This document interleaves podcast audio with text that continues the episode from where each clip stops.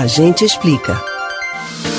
Você sabe como descobrir se o seu CAD único está regularizado? O que fazer caso não exista a regularidade exigida? A gente explica.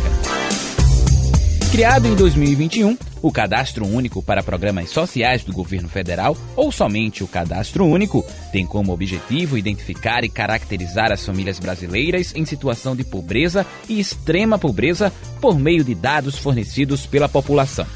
Podem fazer o Cadastro Único. Famílias com renda mensal de até meio salário mínimo por pessoa, famílias com renda mensal total de até três salários mínimos, família com renda maior que três salários mínimos, desde que o cadastramento esteja vinculado à inclusão em programas sociais nas três esferas do governo, e pessoas que moram sozinhas, pessoas que moram sozinhas e pessoas que vivem em situação de rua. Atualmente, centenas de pessoas têm passado as madrugadas nas ruas na tentativa de garantir atendimento para se inscrever no CAD único, já que há distribuição limitada de senhas.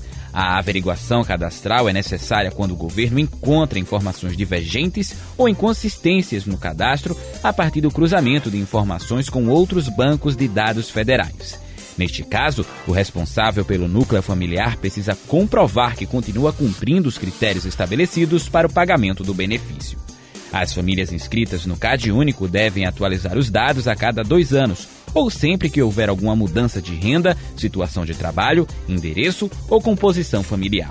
Segundo o Ministério da Cidadania, quem for convocado para averiguação e revisão de dados deve comparecer a um centro de referência de assistência social, CRAS, ou a um posto de atendimento do cadastro único do município. A falta de atualização de dados no CAD único pode levar à suspensão do pagamento e ao posterior cancelamento de benefícios sociais como o Auxílio Brasil. Segundo o Ministério da Cidadania, se os registros não forem regularizados, as famílias poderão ser excluídas do cadastro federal a partir de julho de 2023. Kevin Paz, para o Comando Geral.